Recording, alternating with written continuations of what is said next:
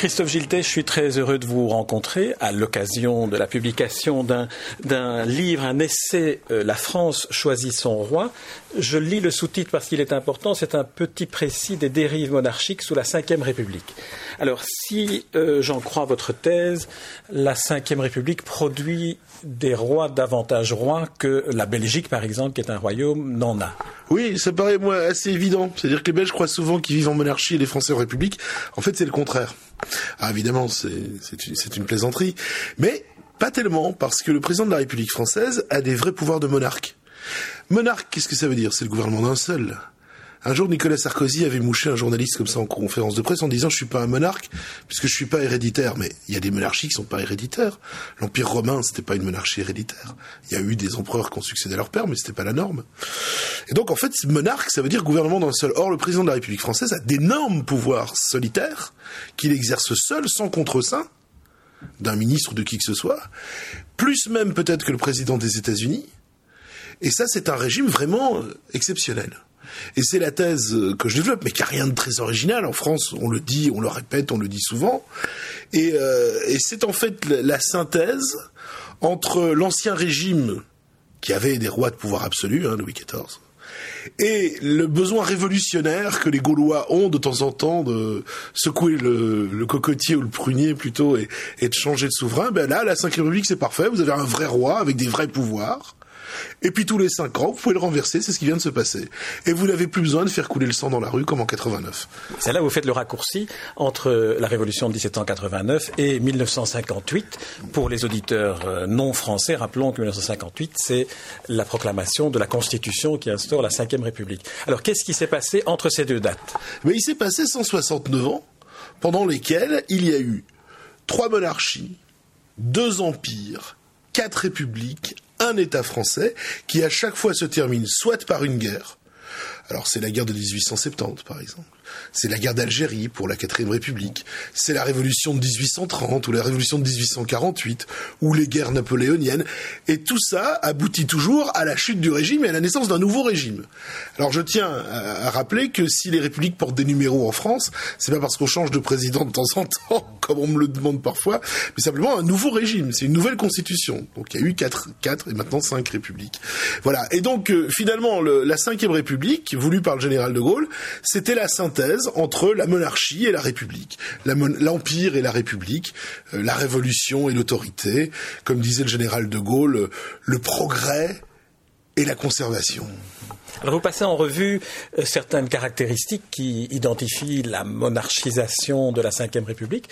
Alors parmi celles-ci, il y a une partie qui appartient au protocole ou au, lustre de la fonction. Est-ce que du côté français, ça ne tient pas au fait qu'il y a une sorte de, de majesté dans la personnalisation de la fonction du président de la République? Oui, c'est une sorte de pouvoir magique. Mais c'était pas vrai sous la quatrième et sous la troisième République. En fait, c'est euh, l'onction magique qui est donnée par le suffrage universel. Depuis 1962, en fait, la première fois c'était en 65. Si on met à part euh, Louis-Napoléon Bonaparte qui est élu au suffrage universel en, en 1848. Dans les temps modernes, la première élection au suffrage universel direct, c'est 1965. Depuis 1965, ce sont les Français qui choisissent le président. Avant, c'était un corps de grands électeurs, de 80 000 grands électeurs. Comme aux États-Unis comme aux États-Unis, si on veut. Et ce simple fait d'être légitimé par le suffrage populaire donne au président une majesté, un caractère exceptionnel. D'un Français comme les autres, on fait un Français différent des autres. C'est pour ça que je dis que quand le président Hollande dit je veux être un président normal, oui, mais un président normal, c'est être un homme exceptionnel. Oui, c'est d'ailleurs, je pense que c'est Georges Pompidou euh, que vous citez ou que vous évoquez qui disait un des seuls à avoir vécu à l'Élysée d'ailleurs euh, pendant tout son mandat, où vous disiez finalement l'homme l'homme est changé par la, fonction qu'il occupe, même s'il ne le voulait pas. Absolument. Lui-même dit qu'il avait vu le général de Gaulle, il avait vu le respect, euh, la déférence qu'on lui accordait, mais il disait c'est parce que c'est le général de Gaulle, le personnage historique, le, sauveur de la France. Et il dit mais à partir du moment où j'ai moi-même été président de la République, mes amis ne me tutoyaient plus. Et lui le regrettait. Et lui a essayé d'être, avant, avant, avant la lettre, un président normal. Il était président aux heures de bureau, j'allais dire avec euh, toute la majesté, tout, toute l'autorité, euh, tout le faste. Mais le soir, il essayait d'être un homme normal. Et c'est pour ça que je cite ce célèbre film réalisé par la télévision française en 1970, Adresse Élysée, où l'on voit la vie quotidienne du président et l'on voit Pompidou le soir qui rentre dans ses appartements, euh, qui embrasse sa femme, il lui sert un whisky, il l'appelle Bibiche, il dîne avec ses amis. Il essayait d'avoir une vie normale en dehors des heures de bureau, j'allais dire. J'ai l'impression que François Hollande cherche un peu à faire la même chose. C'était d'ailleurs un film de, Pierre Desgros, prendons lui quand même. Euh, et, de Hubert Knapp, qui était le réalisateur, qui était un des grands réalisateurs de la télé française, absolument. Est-ce qu'on peut comparer cette euh, séquence-là à celle des vœux de Valéry Giscard d'Estaing et d'Anémone, qui sont un peu, qui, on a l'impression, à vous lire, parce que je ne me souviens plus d'avoir vu ah, ces, présentations, on a l'impression qu'ils sont un peu essayé de se copier, mais oui, pas Oui, non, mais Giscard voulait effectivement euh, faire peuple, alors que lui, c'était vraiment le plus roi des rois. Et alors donc, on avait la brave Anémone Giscard d'Estaing, qui était un peu là comme une c'était la reine, quoi. Hein. alors je vois encore cette image, ils sont tous les deux sur des espèces de trônes, des grands fauteuils, à, côté du, feu de bois. Et une fois que Giscard a prononcé ses vœux, mais Giscard c'est un professionnel, évidemment, il, parle facilement, euh, il un prompteur et ça. Il dit, euh, Anémone aurait aussi quelques mots à vous dire. Et la pauvre Anémone qui a du mal à aligner les mots, etc. D'ailleurs, l'exercice ne s'est pas, ne s'est pas reproduit. C'est assez stupéfiant quand même. Vous comparez d'ailleurs avec la façon dont, en Belgique, à ce moment-là, le vrai roi Albert II prononce ses vœux en compagnie de la reine, mais il ne lui donne pas la parole. Il ne lui donne pas la parole. Et alors j'ai toujours trouvé très drôle qu'ils disent tout le temps la reine et moi, ce qui lui permet finalement d'utiliser le pluriel de majesté. Il peut dire nous, comme faisaient les rois, les rois autrefois. Mais ça n'a rien à voir. Le, discours du, du roi, euh, c'est un discours plein de bons sentiments, très gentil, etc. Les discours des présidents, parfois, ils sont très politiques. Ou alors ils sont très visionnaires, comme De Gaulle, qui euh, euh, le Nouvel An 1968 dit l'année 68 sera une année calme pour la France. Voilà, Bon, après, il... il y a des fois, il se plantait, le général. Mais alors là, il y a, peut-être aussi une sorte de sociologie du, du, rapport du président, des présidents avec les Français, que, que vous tracez à travers l'évocation des conférences de presse télévisées. Parce que là, on voit qu'il y a tout un cérémonial qui évolue, mais qui, d'une certaine manière, finit par revenir sur son point de départ. Oui, tout à fait. Et quel que soit le président, alors évidemment, il y avait les grands-messes gauliennes, mais ils ont tous dit, on va faire plus simple, on va changer et tout. Mais au fur et à mesure, il y a la machine est faite pour qu'ils soient traités comme des rois. Et au fur et à mesure que les difficultés se présentent, ils se reposent sur cette machine, sur leur garde du corps, sur le cérémonial. Et puis les gens qui sont déférents avec eux, au bout d'un moment, c'est bien agréable de choisir les journalistes qui vont vous interviewer, de faire ça à l'Élysée avec votre propre réalisateur.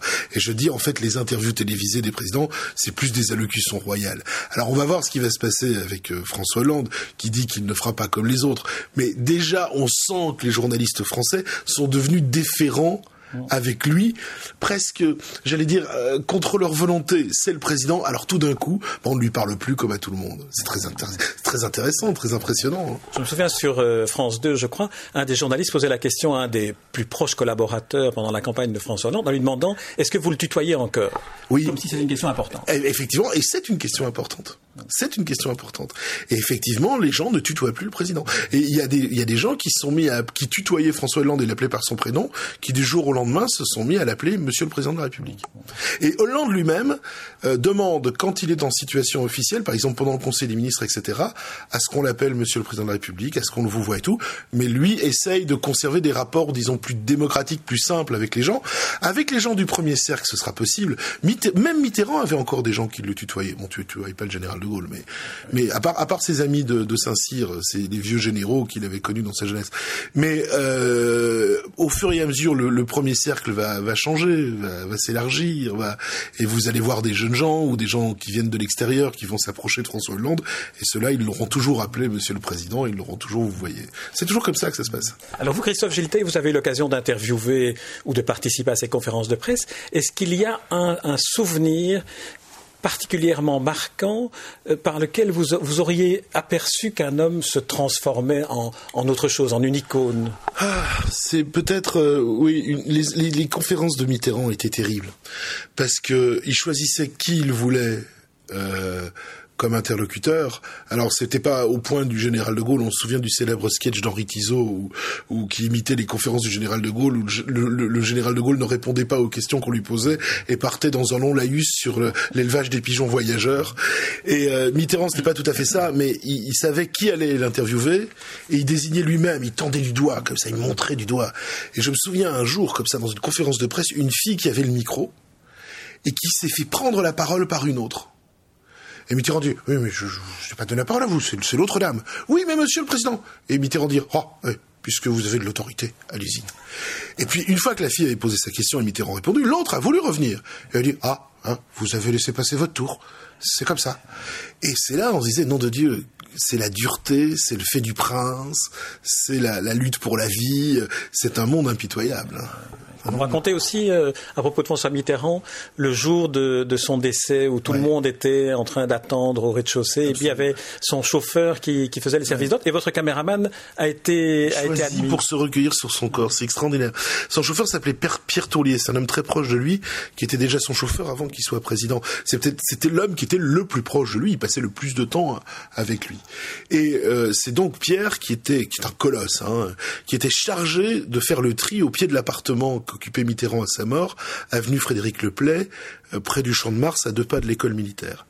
Il y a des gens qui connaissaient Mitterrand depuis toujours, comme Attali, qui n'ont pas pu monter.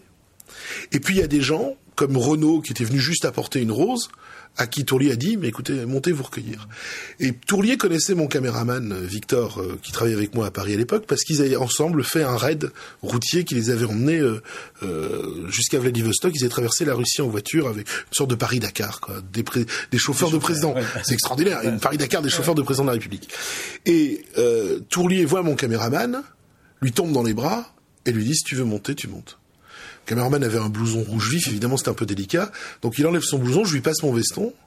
Et donc j'ai un veston qui est allé se recueillir sur sur le, corps de Mitterrand. Et, Victor est resté comme ça dix minutes dans la chambre mortuaire de Mitterrand tout seul, privilège que n'avaient pas eu certains de ses collaborateurs. Et là encore, on est dans le fait du prince. Hein. Vous voyez, il n'y a rien de démocratique, il n'y a rien d'écrit.